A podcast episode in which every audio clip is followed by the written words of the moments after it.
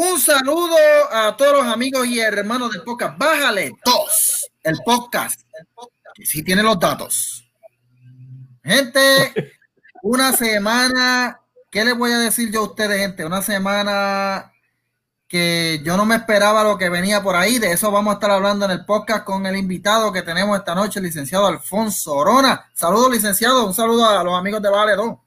Saludos Michael, saludos Oscar y saludos a todos los amigos de Bájale 2. Eh, es la primera vez que estoy aquí, así que definitivamente honrado eh, por estar aquí con ustedes. Eh, y nada, listo para, para discutir el tema de hoy. Este tema está caliente y con nuestro amigo y hermano Oscar Lozano. Saludos, saludos mi gente. Vamos para encima, Mikey, vamos para encima, licenciado. Y por ahí llegó la dama de los gatos, Denise Lebron. ¿Qué clase de maricón tú eres? Mira, Denise, respeta que tenemos un invitado aquí que es un hombre serio. Ay, Disculpa, porque este tipo me saca. no, no te preocupes, no te preocupes. Tranquila. Bueno, este, qué bueno que estamos aquí eh, empezando el podcast. Yo voy a hacer una introducción breve del tema que vamos a estar hablando de la demanda que se le, se le, ¿verdad? Se le presentó al señor Josué eh, Fonseca, mejor conocido como Jay Fonseca.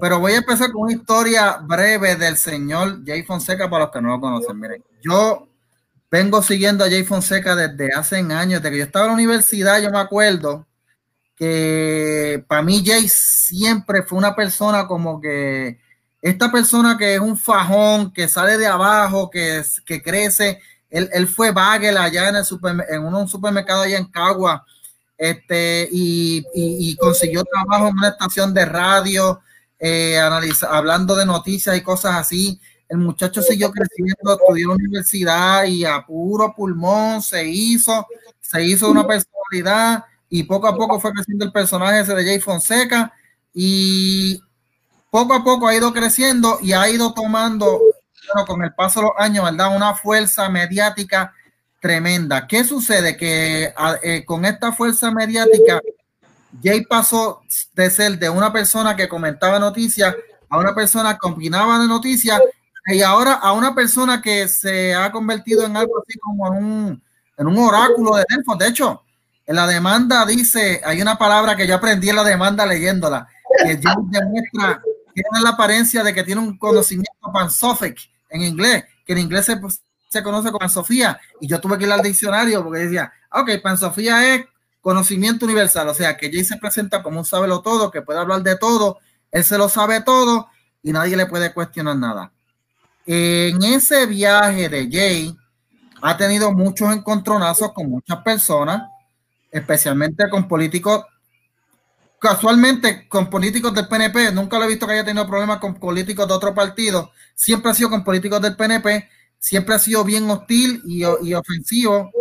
Y durante el verano del 2019, eh, además de los grupos estos de presión que había en la calle haciendo cosas, había un señor llamado Jay Fonseca haciendo programas de contenido incendiario de que, que, tenían como propósito agitar y poner, y poner a la gente esta mentalidad de que hay que hacer algo porque mira lo que nos está haciendo el gobierno y todo lo demás.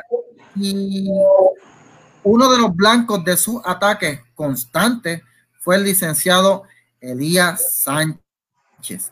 Y la gente hizo el revolú que hizo en el 2019, pasó todo lo demás. Y ahora, en el 2021, aparece esta demanda por libelo, por creo que el libelo y defamación, ¿verdad? Este y libelo, difamación y calumnia. Calumnia. Yo le voy a decir algo, yo me leí la demanda completa, Denis y Oscar también se la leyeron, porque contrario a otros podcasts y otros programas, nosotros, por eso es que nosotros hacemos esto una vez a la semana, porque nos preparamos leemos, nos preparamos y hacemos las cosas. Y si no estamos listos, no lo hacemos porque estamos listos. Así que hoy podemos hablar de esto, pero quien mejor puede hablar de esto es el licenciado Alfonso Orona, que lo tenemos hoy de invitado. Y, no, y yo le voy a tener unas preguntas para él, comenzando con la primera, licenciado. Y digo, los muchachos le van a tener unas una preguntas, ¿verdad? Eh, hay una parte de la demanda que yo leí que el, licenciado, ¿verdad? En la, demanda explica que una, algo que presentó Jay en el programa, Jay no se comunicó con él y lo pasó así en el programa, pero del vocero sí se comunicaron. Él habló con el vocero y el vocero decidieron no publicarlo porque él dijo, no, esto no es así ni es así. Sin embargo, Jay procedió a hacerlo sin consultarlo a él.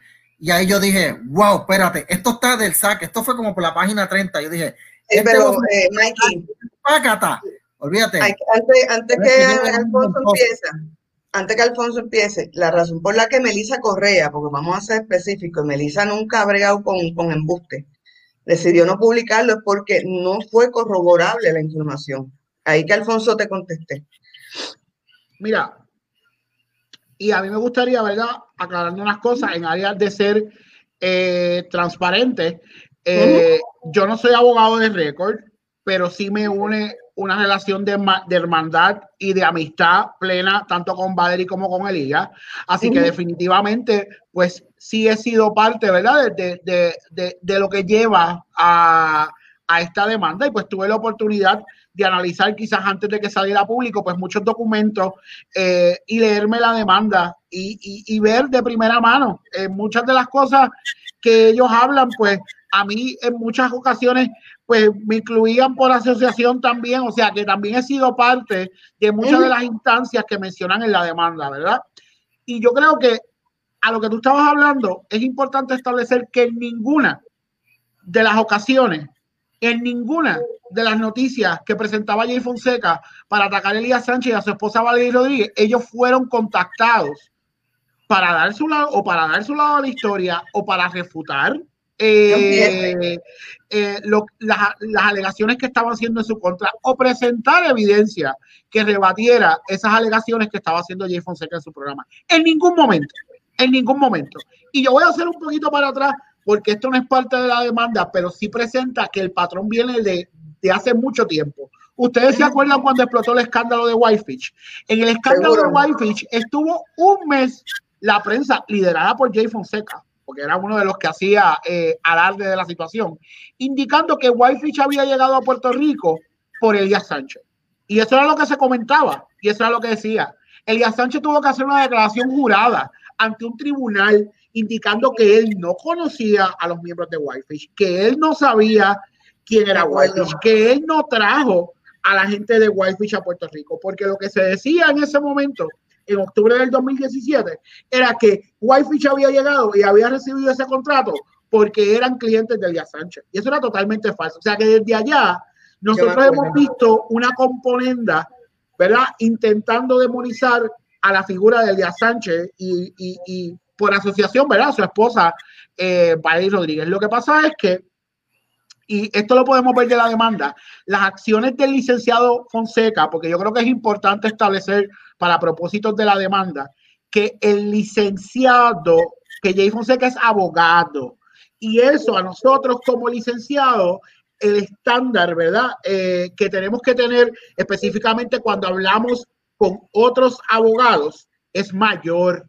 O sea, que no estamos hablando solamente de, de, de, que es un periodista, sino que él estaba haciendo ataques, ¿verdad? Infundado, ¿verdad? Y esa es la alegación que hace la demanda. Esto va a tener que pasar por un tribunal y se va a tener que determinar eh, bajo preponderancia de la prueba. Pero que él estaba haciendo unos ataques infundados a otro abogado y que a la luz de la evidencia que se presenta en la demanda, ninguno de esos ataques estaba sustentado. Muchos de los ataques eran falsos, Jay Fonseca sabía que eran falsos y como quiera los hacía, ¿verdad? Y yo creo que eso es importante para entender a nivel sustantivo de qué se trata esta demanda, ¿verdad? Y, no sé si contesté tu pregunta, pero por ahí que ese es como sustantivamente cuál es la esencia de la demanda que, que, salió a la luz la semana pasada. Durante Sin embargo, Falfo, yo te iba a traer la comparación de Melissa Correa con Jay Fonseca. Melissa Correa no es abogada. La periodista Melissa Correa del vocero no es abogada. Ella lleva muchos años como periodista investigativo de El Vocero. Entonces, lo que yo no entiendo es como una persona que no es abogada tuvo, lo, tuvo la ética que no pudo tener Jay, que era abogado. O sea, y Jay conoce el derecho. Melissa conoce porque con el tiempo ella tiene que haber ido aprendiendo, pero no porque ella lo sea, no porque ella lo haya estudiado, no porque ella haya revalidado. Sencillamente ella ha ido conociendo por, por cuestiones de su oficio. Entonces yo entiendo que Melissa tuvo mucha más ética que el mismo Jay cuando ella decide, desde cuando habla con Elías, ella, ella oye la otra parte, el otro lado de la moneda, y ella decide, ah, pues mira, si yo no puedo corroborar lo que este tipo está diciendo a través de esa FIDAVI, que una FIDAVI aguanta cualquier cosa, pues yo no lo voy a publicar, le dijo Elías. Y no lo publicó. De hecho, el, eh, ese es el punto que Elías trae de eh, sobre Melissa Isa, que Melissa siendo periodista, no hizo las estupideces que se puso a hacer Jay siendo abogado, que tiene conocimiento en derecho, que sabe del código de ética del abogado y sabe que nosotros nos no, rige un estándar mayor, estemos o no estemos en la práctica, nos rige un estándar mayor a la hora de ponernos a abrir la boqueta. Y eso no lo mide. Una pregunta. Eh, la página eh, sí, la página 32 de la demanda. Sale algo que, salió en aquel programa que había antes, creo que. dando candela. Dando candela, exacto. Sí. Empezaron a decir: Mira, que tenemos un numerito de demanda aquí, y esta demanda, eh, eso es sobre Elías Sánchez, y mencionaron el nombre, licenciado. Eh, lo mencionan en el programa porque Jay también le dio para adelante. Y de hecho, hay una periodista también que no está en la demanda, pero que yo creo que va a estar también en el futuro. A lo último de la demanda dice que esa demanda la van a incluir varias personas más. Eh, y se pusieron a darle para adelante ese número cuando la gente investiga en el número del, del caso que estaban citando de allá de Florida. No era una demanda al, al, licenciado Elías Sánchez, era un caso totalmente no relacionado de otro asunto y ellos se pusieron a tirar eso como si fuera una verdad, como si fuera, mira, lo, lo, van a coger, que cierto, y que estaban creando ese, esa percepción en la gente. Hay que ser bien, para hacer algo así, tú sabes.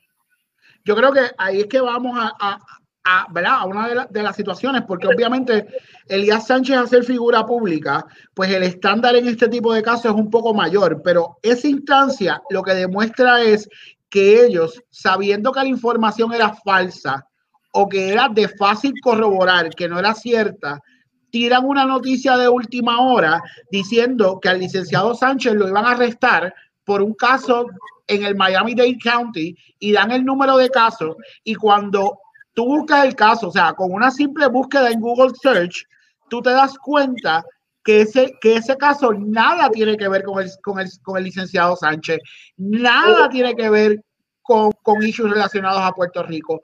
En ningún momento hubo una acusación sellada, como alegó el programa, en contra de, del licenciado Sánchez. Y ya eso por sí es lo que se conoce como difamatorio per se. O sea, que eso es algo fácilmente corroborable y que el medio ni siquiera hizo lo más mínimo esfuerzo para corroborar y que es algo totalmente falso, o sea, que no es una cuestión de interpretación, no va a que si habían unas fuentes o no habían fuentes, o sea, Nunca hubo un caso en el Miami-Dade County donde hubo una, una, una, acusación sellada en contra del licenciado Sánchez. Eso era de fácil corroboración, era público y el medio no lo hizo. Ya eso es difamatorio per se.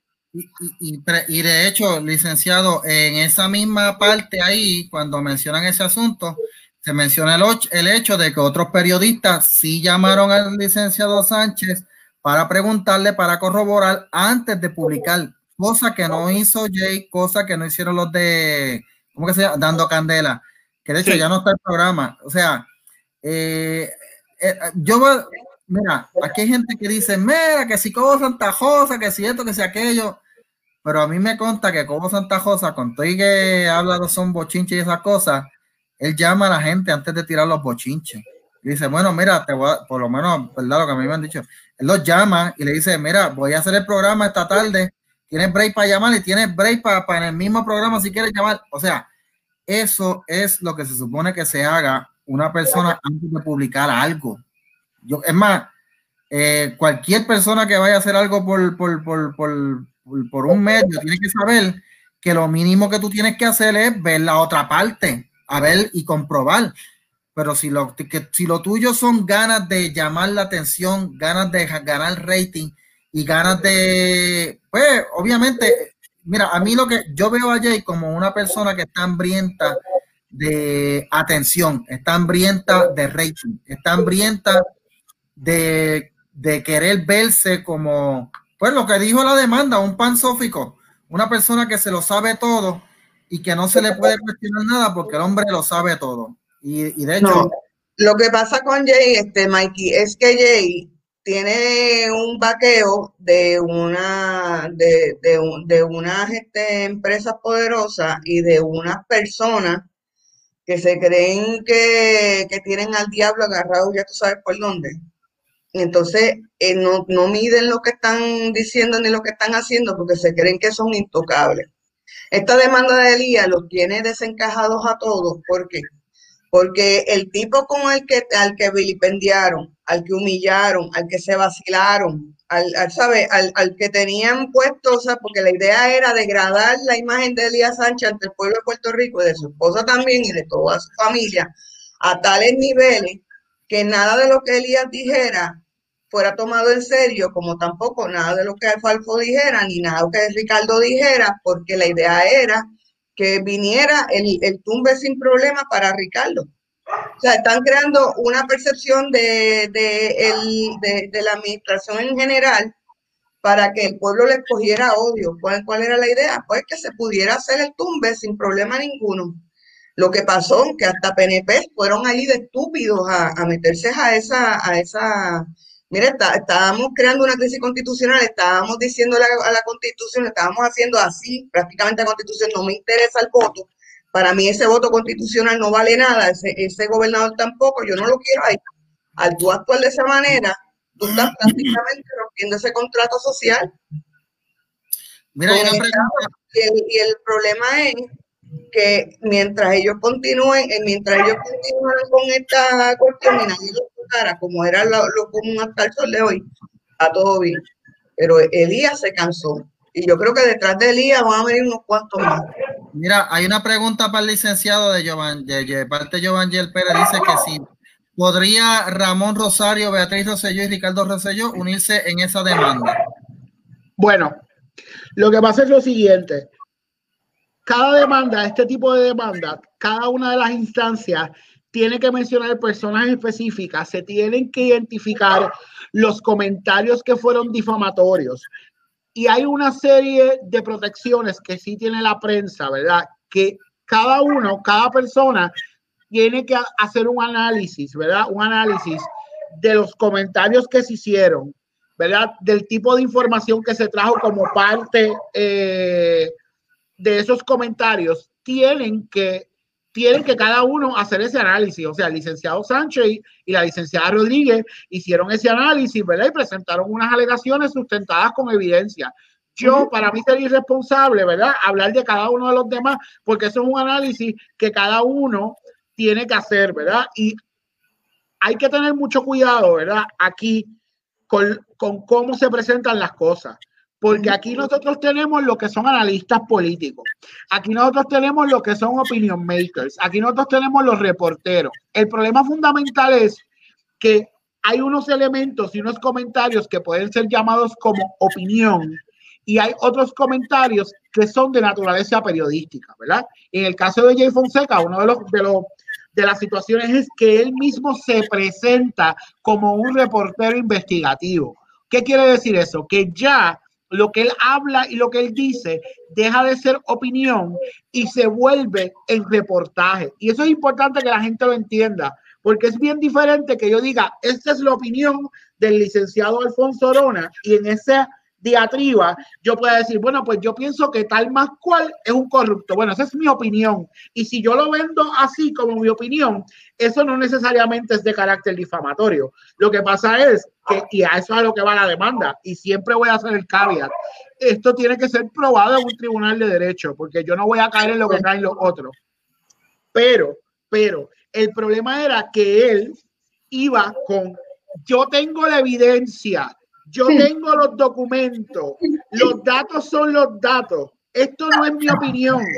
Entonces ya ahí, ya ahí pasa la barrera de lo que es una opinión a, a, a, lo que es un, eh, un reportaje investigativo donde sí el periodista tiene unos niveles éticos y tiene el deber de corroborar sus fuentes y tiene el deber de permitirle a la otra parte espacio para poder refutar las alegaciones en su contra.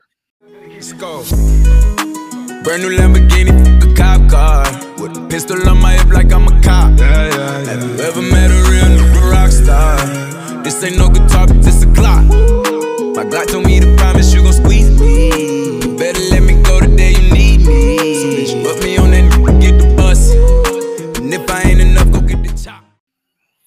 Eh, de hecho, eh, hay, hay, una parte de la demanda eh, en, donde el, en donde se cita las palabras de Jay, que los datos son los datos, que él lo decía siempre, y de hecho Jay decía, esto no es mi opinión, claro, esto, estos son datos, y eso... Cada vez que él decía eso se clavaba. Mira, mira, raro mató a él mismo porque se mató con su propia espada ahí. Y ese es el problema. Y ese, o sea, ese es el problema de, de ¿verdad? De, de las alegaciones que se hacen en la demanda. O sea, no hay problema, sino eso es lo que le da más fuerza, por decirlo así, a las alegaciones que se hacen en la demanda. Y otra cosa que yo quería aclarar, que hay mucha gente preguntando, ¿por qué en el condado de Miami-Dade y no en Puerto Rico? Miren, el licenciado Sánchez y su esposa, la licenciada Valerie Rodríguez, llevan viviendo en el condado de Miami-Dade desde junio del 2019, inclusive antes de que empezaran los hechos del verano del 2019. ¿Y por qué se tuvieron que, que mudar? Y esto es bien importante, se tuvieron que mudar porque ya hasta esa fecha, inclusive antes del verano del 19, el ensañamiento que había contra este matrimonio era tal que ellos empezaron ellos empezaron a, a, a, recibir amenazas contra ellos y su familia. Y quizás no al punto de una amenaza de muerte, pero le decían, nosotros no vamos a dejar que tú pongas pie, que tú camines tranquilo por las calles de Puerto Rico. O sea, ese tipo de amenazas él las estaba recibiendo y él como padre de su familia, él tiene dos niños pequeños, él tomó la decisión de salir de Puerto Rico porque la realidad es que las amenazas se estaban volviendo constantes y era lo adecuado en ese momento. Por eso es que es allá, o sea, porque ellos ya son residentes del condado de Miami-Dade y eso pues le da, eh, le da eh, una causa de acción a ellos que puedan presentar su causa de acción allá.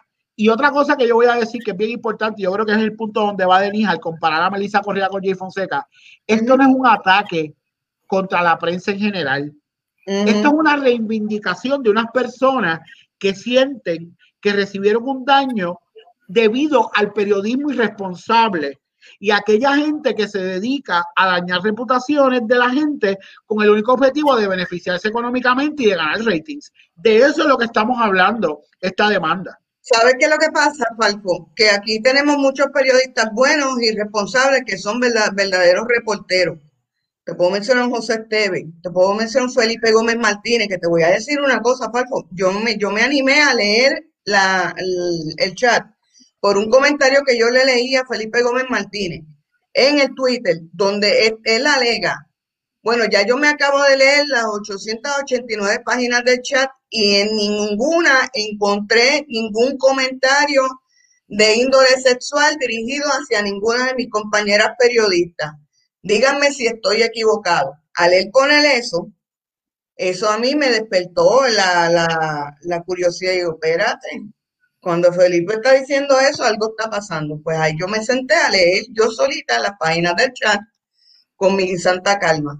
Tú sabes, eh, tenemos reporteros buenos, pero lo que pasa es que esos buenos reporteros a casi ninguno les permiten eh, por lo general, eh, sobresalir y, y, tener mayor eh, exposición como lo está teniendo Jay. Como bien dice la demanda, que dice una cosa muy real sobre Jay Fonseca, es que Jay Fonseca se ha vuelto una figura monopolística del periodismo en Puerto Rico. ¿Me entiendes? O sea, Jay ya está ocupando todas las bases. Otra cosa que yo te quería traer, fue un tema que a mí me, me, me llamó la atención, que ahí es donde Telemundo se acabó de es cuando Díaz Olivo trae el tema vacilando ah, y, cuestionando la sexualidad tanto de Ricardo Rosselló como de Elías Sánchez. Entonces viene Pablo Roca y le corre la máquina y viene ella y se une también. Y entonces ya le hizo yo no sé qué pregunta y yo para darle continuidad al relajo y contra eso fue dentro del noticiero, mi corazón, eso no fue un programa de chisme, eso no fue una opinión, eso fue en el noticiero de Telemundo.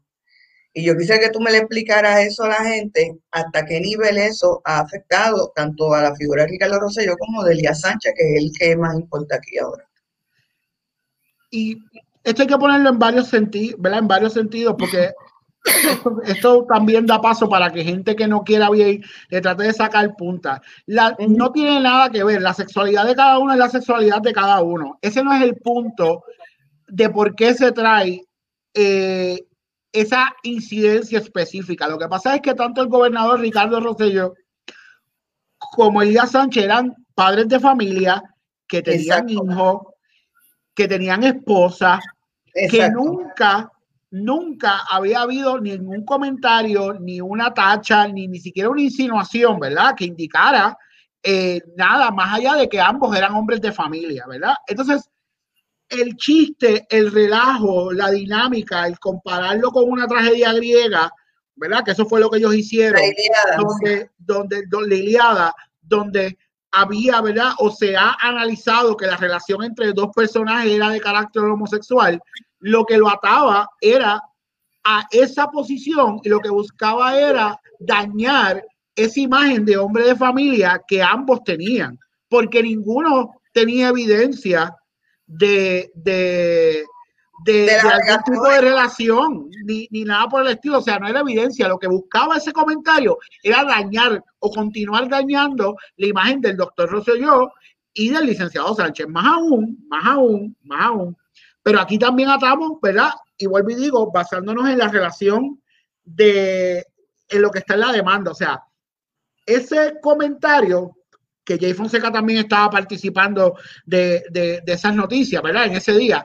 Ese comentario es producto de una serie de frases que venía hablando Jay Fonseca mucho antes de esa, de esa, de, de ese parte noticioso, donde él hablaba del encamamiento, de que estaban en la cama, de que se acostaban en la cama. O sea, según se alega en la demanda, sí, pero quién, o sea, el relajo es producto, o sea, no es que, y yo no estoy diciendo que Jay Fonseca eso es lo que quería decir, pero ese relajo que se dio en esas noticias es producto de esa frasecita del encamamiento que Jay Fonseca llevaba por meses hablando cuando hablaba de la relación de Elías Sánchez y de Ricardo Rosselló. Y, voy, y vuelvo y digo, no estoy imputando que eso es lo que, ¿verdad? Eso es algo que se tendrá que probar. Lo que, lo que sí estoy hablando es que el relajo surge porque Jay Fonseca llevaba meses hablando del encamamiento y del encamamiento y del encamamiento. Y encamamiento es estar en la misma cama. Y eso es lo que da base, ¿verdad? A ese relajo, ¿verdad? Y ese relajo, pues según se establece en la demanda, lo que traía era tratar de dañar y de continuar mancillando la imagen que tenía Elías Sánchez y el doctor Rosselló de hombres de familia. O sea, y por ahí es que va. O sea, eh, eso es lo que, ¿verdad? Lo que el hilo conductor que, que se alega en la demanda. Por eso, eso te lo traje, porque nosotros todos los días decimos que lo. Ah, eso, esos están, esos duermen todos en la misma cama. Cuando queremos decir que es que todos esos políticos, aunque sean de, ideologías distintas y de partidos distintos, disculpen, este, no significa que sean enemigos. que ellos a la hora de la hora es como decirle, este, lo, ¿cómo le digo? Lo, yo lo comparo hasta con la lucha libre, yo misma lo he dicho, y comparo con la lucha libre, que tú ves que allá se están matando en el ring y, y detrás tú los ves comiendo tranquilo y, y bebiendo tranquilo en el mismo restaurante y van al mismo sitio, sin problema alguno y comparten.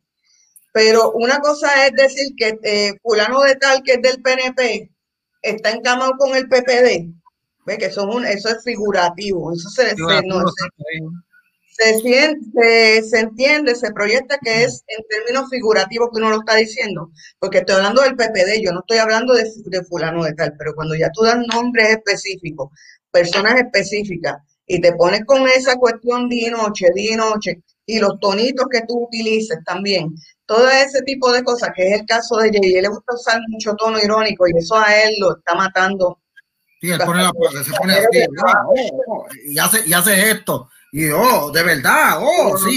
Eso, él lo ha ido matando. Eso él lo ha ido matando hasta con compañeros de trabajo. ¿Sabes? Se pone con, con esa ridiculez.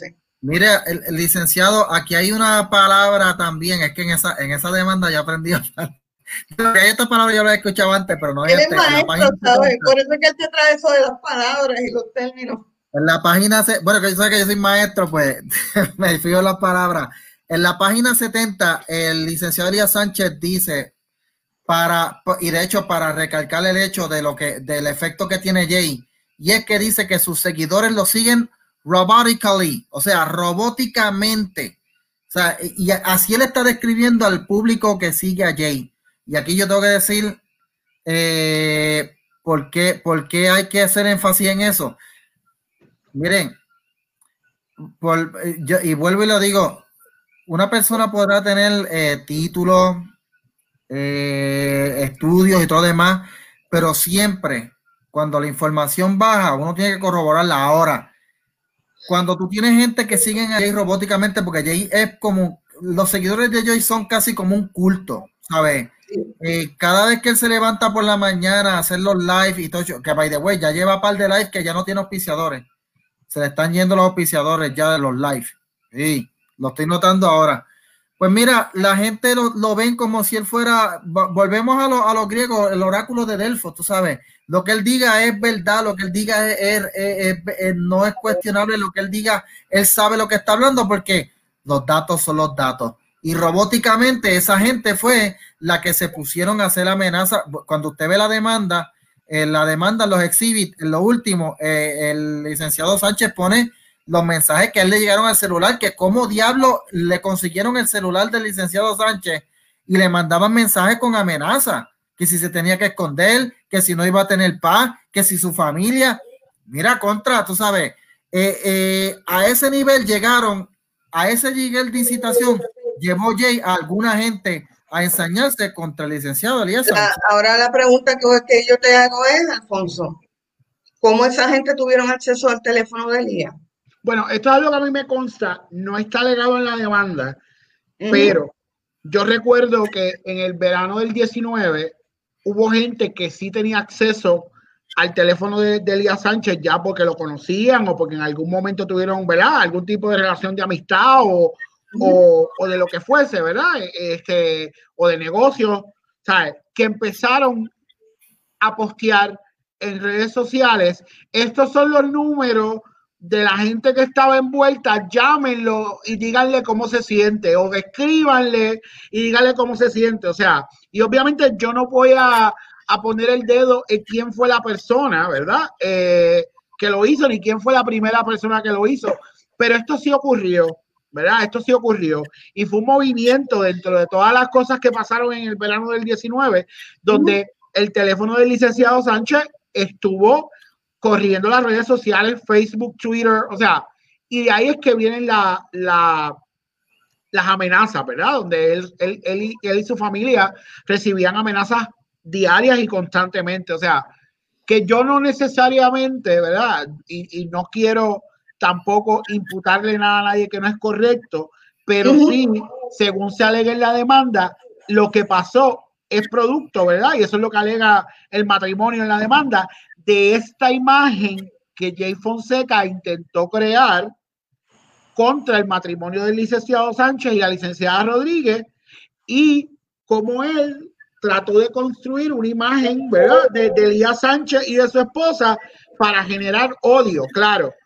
¿Qué se beneficiaba esto, verdad? Que según se establece en la demanda, vuelvo y digo, para hacer la salvedad, Jay Fonseca se dio cuenta que cada vez que hablaba de Elías, su rating subía. Ah, pues voy a seguir hablando de Elías. O sea, eso es una de las cosas que cuando uno lee, ¿verdad? En la entrelínea de lo que está en la demanda, es a lo que va dirigida, ¿verdad? Y, es el hilo conductor de las alegaciones. O sea, y eso, pues, obviamente, es materia de prueba, pero eso es lo que se está alegando en la demanda. Y contrario a otra demanda que uno hace alegaciones generales, este tipo de demandas requiere que tú presentes evidencia de cada una de las alegaciones al momento de radicar. Por eso es que la demanda tiene 288 páginas, porque por cada alegación tú tienes que presentar evidencia del clip, del Facebook post, del programa, del link donde se puede conseguir en Internet, ¿verdad? Y un resumen de lo que constituyó las alegaciones, más allá de plasmarlo en la demanda. Exacto. Lo que le da un poquito de más fuerza a las alegaciones, porque, porque no, es, no es algo que se hable en el vacío, sino es algo que está la evidencia, que hay unos estándares que el tribunal tiene que ver, que hay unos, que, que hay distintas métricas que se utilizan para determinar si es difamatorio o no. Correcto pero que de la demanda sí podemos concluir que hubo mucha información falsa que se brindó contra el licenciado Sánchez y la licenciada Rodríguez, eso está ahí. Que llega al estándar, ¿verdad? De lo que es difamatorio, slanderous, libelo, calumnia. Bueno, pues eso se probará en su día, ¿verdad? En el tribunal. Pero que de lo que está ahí, es claro que hubo muchos artículos, donde no se presentó eh, cuestiones con evidencia y se crearon historias eh, alrededor de la figura del licenciado Sánchez. Lo que se prueba en el tribunal, bueno, pues eso es ya estrategia, ¿verdad?, de, de, de lo que se determina en el caso. Pero eso está ahí y la evidencia está ahí. Ah, when I switch lanes, then them doors swing. Arm out the window screaming money ain't a thing. Call it automatic bang, bang, bang. Call it automatic bang, bang, bang. Robbie switch lanes, diamonds in my chain. Been around the world, all the hoes know my name. Call it automatic bang, bang, bang. It's that automatic bang, bang, bang. Fuck a nigga up, Louis belt match the chucks. I'm in the club with raw, nigga, 10 ratchets tuck. Back it up like a U. By the way, Mira, quiero... Este, Ajá. Que le iba a decir a... Sí, que le, deja, ver, deja ver si lo recuerdo. Me, me, me quitaste el hilo. Era, que, yo, yo, quería comentar algo rapidito. Para irme a cuestiones de, de, los medios como tal. Telemundo tiene una responsabilidad y los productores también tienen una responsabilidad y están metidos en la, en la demanda. Y yo lo que quiero es comentar la cuestión reciente de lo, del caso de Sandman versus CNN.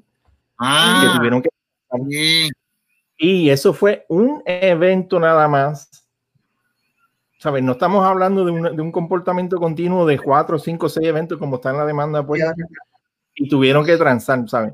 Que, que, a lo que voy es que este caso está bien difícil para, para, para que Jay y Telemundo salgan, salgan bien, ¿sabes?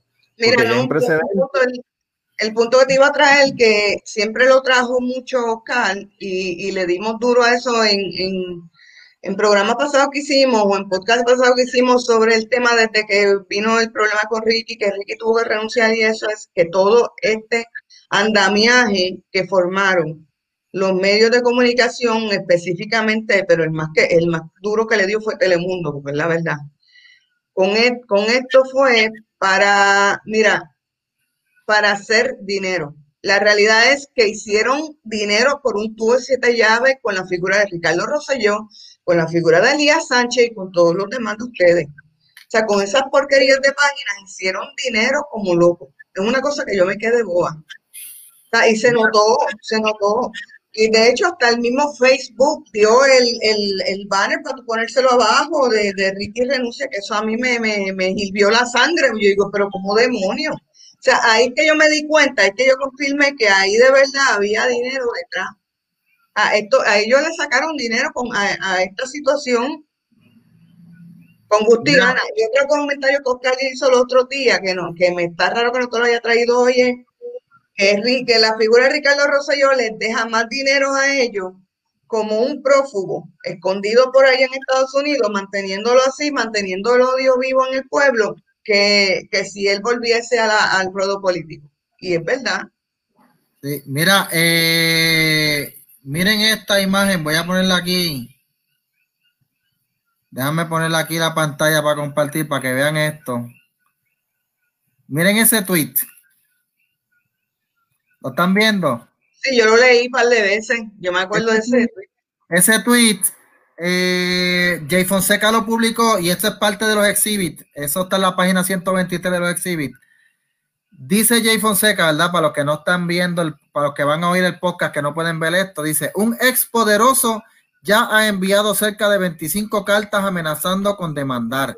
Tiene 400 abogados enviando correos y pidiendo que voten a uno. Y la madre de los tomates se pasa enviando cartas justo en fechas clave. Mano, a mí las amenazas de un corrupto como tú me entretienen.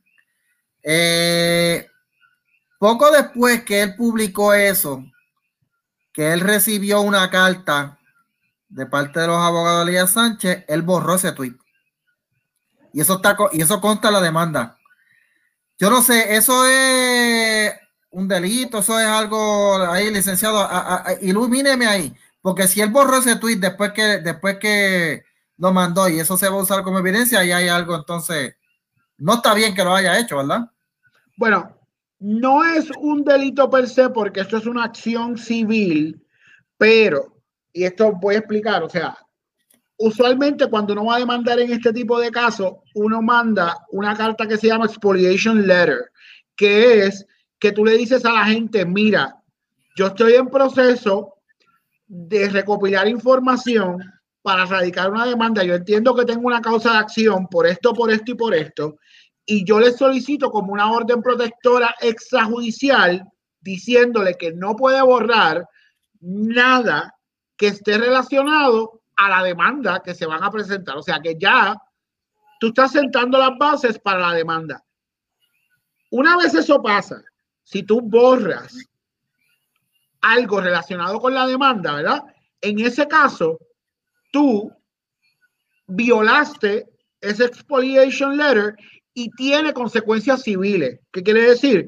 Que se sirve para probar, para demostrar daño. O sea, que puede ser eh, sancionado a nivel civil por borrar esas cartas. Definitivamente no es un delito, porque este caso no es eh, de carácter eh, criminal, este caso es de carácter civil, pero sí el violentar ese tipo de carta, ¿verdad? O ese tipo de orden protectora de evidencia, que de hecho era una de las que él alegaba en el verano del 19 que había que enviarle a todo el mundo, hacer un legal lockdown. Yo no sé si ustedes se acuerdan eh, que él hablaba de eso mucho, como si, eh, a mi entender, ¿verdad? Sin saber lo que eso significaba ni nada por el estilo, pero él lo hablaba mucho.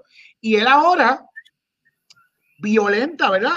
Algo parecido a lo que él eh, pedía a gritos de carácter civil, definitivamente de carácter civil, pero ya en sí eso es una violación de carácter civil y a lo que él se puede exponer, ¿verdad? A un tipo de responsabilidad civil aparte de lo que sea, lo que se pruebe en su día, que sea difamatorio o, o, ¿verdad? O, o, libeloso en ese, en ese caso. Bueno, mira, para ir resumiendo, ¿verdad? Y de hecho he aprendido mucho aquí y le agradezco de verdad corazón al licenciado. La demanda contiene, y nosotros la colocamos en la página de Bájale 2, la, contiene 120 páginas, que es lo que es como tal la demanda, y las otras 168 son exhibits, son las fotos de la... La parte más interesante. ¿Ah? La parte que va a ser más interesante para... para... Exacto. No, la, la, la, demanda está bien, está, tiene carne, tiene carne, porque tiene toda la foto, o sea, lo que mató a Jay es que él, en su afán de querer acaparar los medios, él publicaba no solo en Telemundo, lo ponía en Twitter, lo ponía en Facebook, lo ponía en su página de, de personal, y todo eso lo van a usar contra él, ¿sabes? Las ansias de Jay de crear fama y de apuntarse la nombre de Elías Sánchez, pues mira, le va a rebotar porque usaron todo lo que él puso ahí, ahora lo van a usar en su contra. De hecho, Jay tiene costumbre de, no es la primera vez que él borra eh, tweets o bloquea gente. A mí una vez me bloqueó cuando estábamos hablando una vez de, un, de una cuestión Y yo le dije, mira, Jay, yo no soy abogado, pero te voy a hablar. Le mencioné un caso de que tiene que ver con educación, porque él la cogió una vez con los maestros. Le dije, mira, Jay, chequeate este caso. Yo le dije, chequeate este caso, el de Vergara de versus California, que contradice todo lo que tú dijiste ahí. Y me bloqueó. Y dije, Jay, yo no soy abogado, pero, pero me leí eso. Eso es lo que dice ahí. Y como tú dices, los datos son los datos. Y los datos te están contradiciendo. Tú sabes, y Jay es ese tipo de persona. Lo, la, hace poco lo hizo con, ay Dios mío, este, este licenciado que aparece también en la televisión a veces. Eh, se, la quiso apuntar con el licenciado y también empezó a borrar tweets después que el licenciado le empezó a contestar. Este, de hecho, con, el que era su amigo, fue, Leo, fue, con, Leo, Aldrich, sí, que, con Leo Aldrich. Ellos eran para ellos eran amigos. sí, eran. Que se, piden la cabeza. se la quiso apuntar con Leo Aldrich y el Aldrich se la batió toda, taca, taca, taca, y en el momento. pero mira, no solamente con Leo, él le ha hecho imputaciones sin evidencia, así a los huipipíos en el, en el Twitter, a Saida Cucuza Hernández.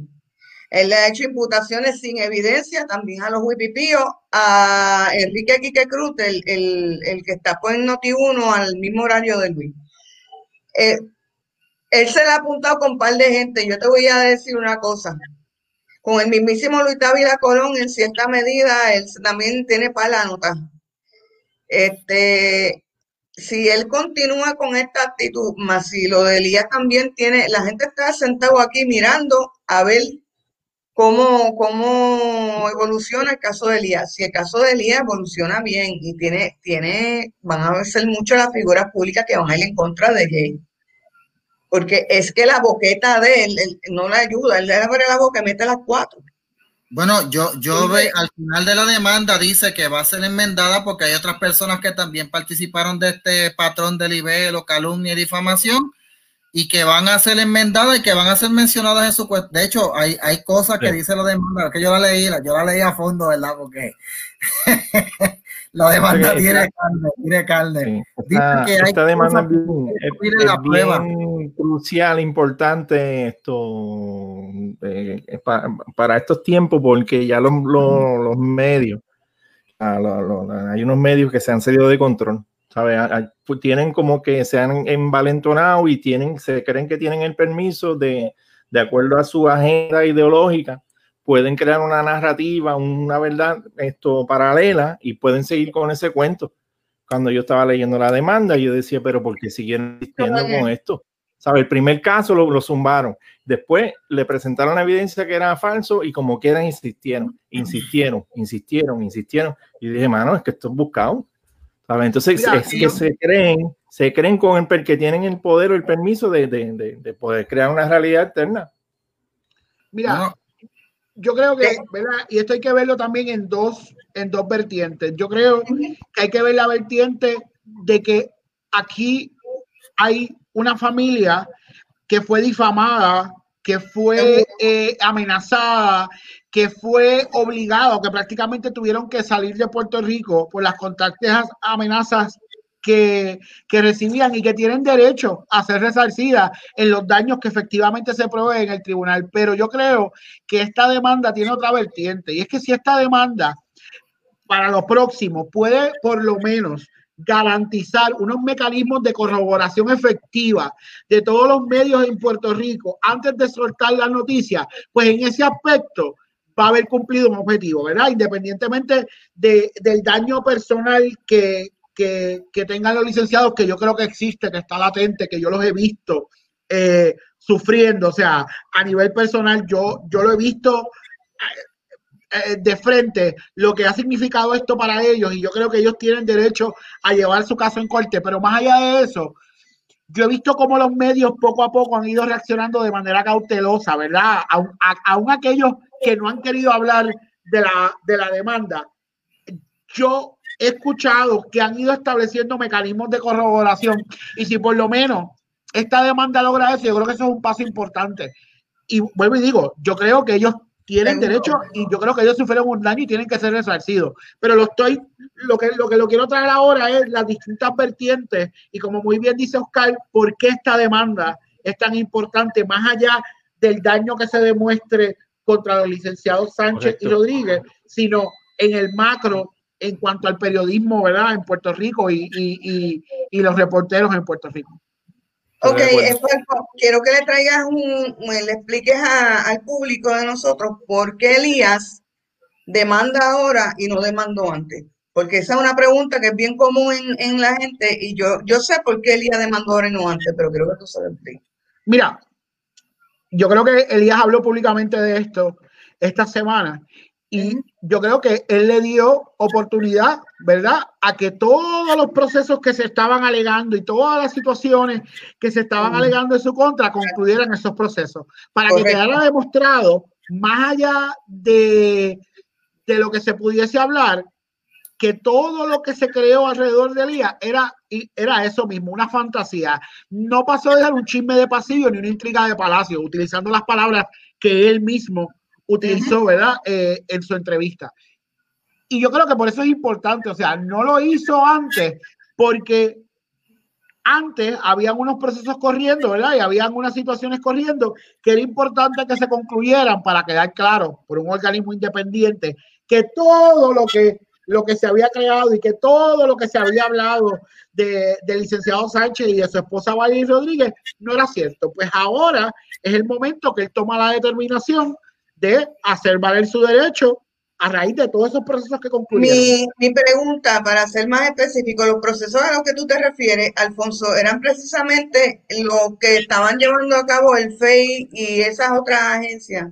Bueno, el FEI y ética gubernamental, o sea, había unos procesos corriendo de unas investigaciones donde, donde, donde en agosto, eh, eh, pues ética gubernamental determina que no, que no iba a proceder con una investigación relacionada eh, con un chisme, porque fue un chisme que se habló sobre unas escoltas que alegadamente tenía eh, el licenciado Sánchez, que de hecho, cuando entrevistan al director de la Oficina de Ética Gubernamental, ellos dicen, el, el director dice que ellos nunca tuvieron jurisdicción sobre el licenciado Sánchez porque el licenciado Sánchez, los hechos que se estaban alegando era antes de que él fuera representante de la Junta de Supervisión Fiscal, o sea, que ni siquiera él tenía un puesto dentro del esquema, ¿verdad? Este, este, o relacionado a la gestión gubernamental. Así que eso, ¿verdad? Es importante establecerlo. Sin embargo, estuvo dos años diciendo que Ética estaba investigando, que Ética estaba investigando. Ética nunca lo investigó, ¿verdad? Pero pasando eso, pues sí, había el panel del fiscal independiente que estaba una investigación relacionada con con el chat eh, del verano del 19. y este panel determinó de entrada que el chat estaba alterado. Sí, eso se notaba, se notaba lengua. Y que, y que aún tomando lo que estaba en el chat, por cierto, no constituía de forma alguna delito alguno. Delito alguno. Así que definitivamente yo creo que en ese caso el licenciado Sánchez fue sabio en esperar concluyeran todos estos procesos, porque a veces el ruido, ¿verdad? Eh, el ruido eh, opaca la verdad. Y yo creo que él esperó a que el ruido se acabara. Él siempre estaba claro, ¿verdad? De qué es lo que había, cuál había sido su gestión. O sea, que él siempre estuvo tranquilo en ese aspecto, pero esperó a que el ruido se, se acabara y pues eh, planteó su demanda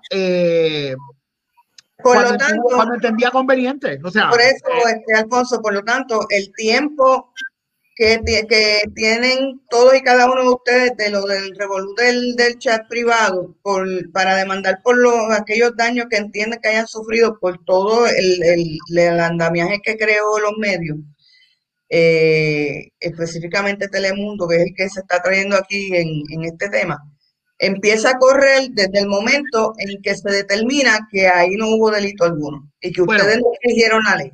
Bueno, ¿verdad?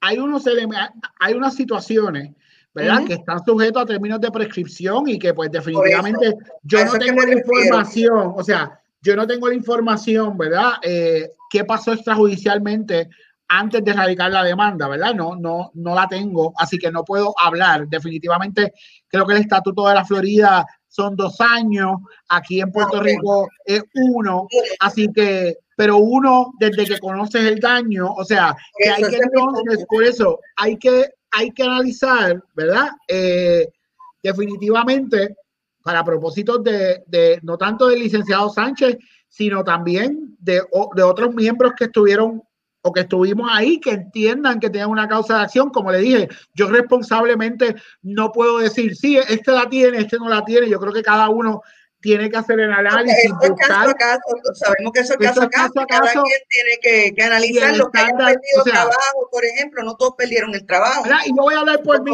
no, y yo voy a hablar por mí. En mi caso, muchas de las cosas que a mí se me imputaban era por asociación, era pasó esto y estaba el licenciado Orona. Bueno, pues eso necesariamente no es difamatorio, o sea, yo estaba en la vorágine, pero no puedo decir que fue que dijeron, ah, el licenciado Orona hizo específicamente cual. O sea, que por eso es que yo tengo que decir que cada uno pues tendrá que evaluar, ¿verdad? Comenzando desde, ¿verdad? Lo que está cubierto por esa determinación del FEI a tener con los estatutos y lo que haya pasado extrajudicialmente, pues cada uno tiene que evaluar. Pero sí, definitivamente el FEI puede ser punto de partida para los términos de muchas reclamaciones asociadas okay. con, el, con el chat. Ahora que tú me contestas eso, si en, en, la jurisdicción de Estados Unidos donde se encuentra hoy día viviendo eh, este, el exgobernador Ricardo Rosselló, dan también dos años, ¿él, él, podría tener alguna causa de acción por todo el daño que a él se le hizo, que bueno, lo que lo invitó hasta, a, o lo presionó, es la, la, palabra correcta, lo presionó a tenerse que ir. Yo creo que esa evaluación... recibe tantas amenazas como Sánchez. La tiene que hacer, yo creo que la tiene que hacer todo el mundo, entendiendo, ¿verdad? Que, que es que volvemos a lo mismo. Estos casos no son clear cut. Hay distintos niveles, hay Seguro. distintos estándares, o sea, que de hecho creo que inclusive con el, con el en el caso de figuras públicas cuando escriben por Twitter y cuando le contestan por Twitter la gente, o sea, en cuanto hay un caso que ahora mismo no sé el caso, pero escuché de él, no puedo dar la cita exacta, pero que estableció que inclusive que un político no podía bloquear a, a un detractor porque eso violentaba su derecho a la libertad de expresión. Que, by the way, si vamos a ser justos, yo creo que bajo esa misma decisión, el presidente Trump pudiese tener una causa de acción contra, contra Twitter, nos guste o no lo que él haya dicho. O sea, Twitter, y yo creo que Denis debe estar de acuerdo conmigo, ¿verdad? Y esto, pero para que la gente entienda que aquí estamos hablando de derecho, no estamos hablando de si estamos de acuerdo o no con lo que dice el presidente Trump. Correcto, en estricto derecho. Se ha convertido en lo que los años 80 eran los moles y, la, y, y, estas plazas abiertas donde tú sí podías controlar tiempo, manera y espacio, pero no podías controlar la expresión. O sea, Plaza Las Américas es un lugar cuasi público, aunque sea privado. Yo creo que va a ser interesante a ver si estas demandas, ¿verdad? Si surgen estas demandas contra las plataformas sociales y cómo determina el tribunal que son estas plataformas sociales, que si bien son privados, hay un elemento donde hay un intercambio de ideas y hay ejercicios de libre expresión dentro de las plataformas sociales. O sea que va a ser interesante. Yo creo que este tipo de casos van a haber muchos y, no solo eso, Alfonso, que es que tú no puedes venir a, bloquear a, a, un líder que llama a la violencia, según Twitter, porque es un líder de derecha, pero me estás dejando a un Nicolás Maduro y a un Ayatola que ha hecho expresiones mucho más inflamatorias que las de Trump y se le, uh -huh. le cuenta se la dejas ahí. Sí. Mire, gente, eh, yo creo que ya, ya podemos ir ya, ¿verdad? Recogiendo. Y verdad que esos puntitos de, del tiempo de prescripción, de cuándo es que sí. empieza a correr, eso creía, eh, quería no. que Alfonso lo trajera, porque eso es una pregunta que me la hace todos los días la gente. Y de hecho, eh, yo creo que este caso va a ir para largo, esto va a durar mucho tiempo en la corte y yo creo que vamos a tener que hacer dos o tres Estados Unidos, Michael, déjame explicarte una cosa, mi amor. La corte en Estados Unidos, a, a nivel, eh, por lo menos federal, no sé cómo sea estatal, Alfonso me podría mejor este, arrojar luz. Eh, a, nivel, a nivel federal, una, eh, un caso no puede tardar, aún incluyéndote el Tribunal Supremo, no más de ocho años. No puede tardar más de ocho años en decidirse, aún incluyendo. Pero que no creo, en Estados Unidos los casos no están 30, 40 años como aquí. Tenemos ocho años y de aquí a esos ocho años se me va a caer un poquito más el pelo. Mira. Eh, mira, yo le quiero agradecer de verdad eh, con todo el corazón al licenciado Alfonso Orona por haber venido aquí ilustrarnos sobre el caso. A nosotros no lo leímos, pero Denis me dijo, mira, pues que ya tengo al licenciado Alfonso Orona. Pues mira, si él sabe más de esto que nosotros, pues, pues ahí y, mira, de verdad que he salido aquí educado. Eh, me aprendí dos o tres palabras en la demanda y aprendí dos o tres cosas aquí más con el licenciado, eh, que se repita esa visita en algún otro momento, ¿verdad? Que fue muy buena.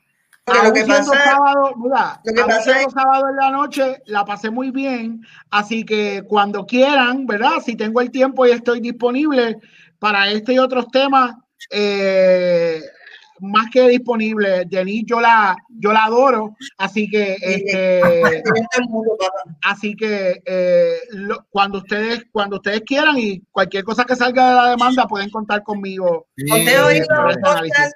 Te, te, invito a que, le, a que oiga los podcasts de cuando el tumbe a Ricky. Yo vine y hice a los muchachos a hacer una serie de tres que lo hice también con los de sido más claro sobre el arte de la subversión de cómo lo que Ricky sufrió eh, es, un, es un, y lo que todos ustedes sufrieron, es una cuestión que la izquierda viene practicando en América, Europa Occidental, el Caribe desde el año 49. De hecho, los puestos en, en 13, una serie de tres, explicando todo eso para, yo traje ese tema para defender por qué a ustedes no tenían que irse, porque ustedes no le tenían que hacer lo que le hicieron, porque ese chat no tenía que haber salido a la luz, porque los que tenían causado acción eran ustedes y no este, la, la, el, los medios. Ahora mismo ese, ese, ese chat era, un, era eh, privado. Ellos tenían una expectativa de intimidad que se le violó y, y, esa expectativa se pierde cuando existe delito y que no hubo delito. Bueno, si había eh, delito, porque no lo dejaron ahí? Porque si los había, porque no, no los dejaron ahí? Para entonces de verdad darle a ustedes con todo. No. Está este, pues mira, vamos a ir despidiéndonos. Eh, licenciado, no sé si quiere decir ahí, si usted quiere decir dónde lo pueden conseguir en las redes o no, pero... Yo no tengo, yo tengo, la realidad es que a raíz de lo que pasó, yo tengo mis redes ah, sociales muy limitadas, eh, así que no, ya no tengo Twitter, lo que tengo es Facebook y tengo Facebook porque llevo con Facebook desde el 2004, o sea, fui uno de los primeros afortunados, llevo 17 años con Facebook. Este, así que, nada, eh, Denis sabe cómo conseguirme, pero yo lo que, Alfonso Orona es mi nombre en Facebook y lo que yo entienda que tengo que hacer público, así lo hago. Así que eso me lo reservo, pero gracias por, por, la invitación. Denis, ¿dónde te conseguimos a ti en las redes? Eh, yo perdí mi Facebook a raíz de todo el revolú del, verano, no sé si te lo dije, hubiera tenido ahora 12 años con esto, ya no tengo Facebook, el Facebook que tengo es, es personal, familiar, así que me pueden conseguir en Twitter como Denis Lebron, en Instagram Lebron Denis, eh, me pueden ver los martes por la tarde a las 5 en, en Facebook Live de la covacha de, de Luis Dávila Colón y los viernes en la Mega TV la, por la mañana a las 9. Por ahí Puerto Rico. y Oscar, ¿dónde te conseguimos? Ah, me consiguen esto Lozano Guitar en Facebook y en Twitter y Facebook la página de Boricua Chronicles que siempre doy cariño a, los izquierdosos. Eh, esto también Da Vinci Shop, un, un programa de entrevistas a artistas y a, y a influencers de los, de, los, de, los, de los calladitos, de gente de artística que, que influencian las masas. Está bien interesante. Y, ajá. Sí, no, no, sigue, sigue, sigue, sigue, sigue y la, y la enciclopedia del idiota, que estamos tratando de aclarar los términos que usan los izquierdistas, que muchas veces tienen doble sentido, entonces yo aclaro las definiciones de las cosas que ellos usan. Es una página bien interesante, graciosa, pero, pero una herramienta, la enciclopedia, la enciclopedia del, del idiota. Mira, by, the way, eh, la página Boricua Chronicle otra vez trataron de censurarla. Hay gente, que le molesta, hay gente que le molestan los memes, hay gente que no tiene sentido el humor pero la cosa es que Twitter, eh, Facebook viene y nos da un, nos da un lowdown, pero después vuelve y se, recupera y se va por 7 mil, 10 mil views.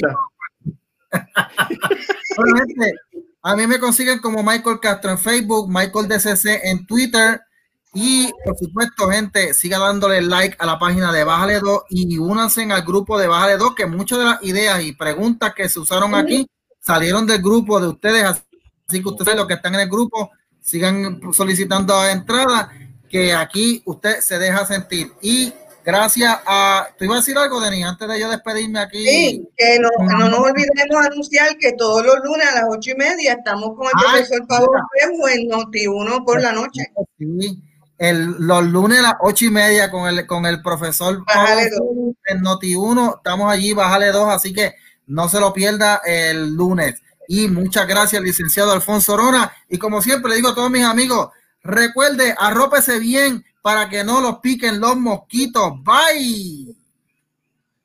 Te veo, papá. Bye, bye.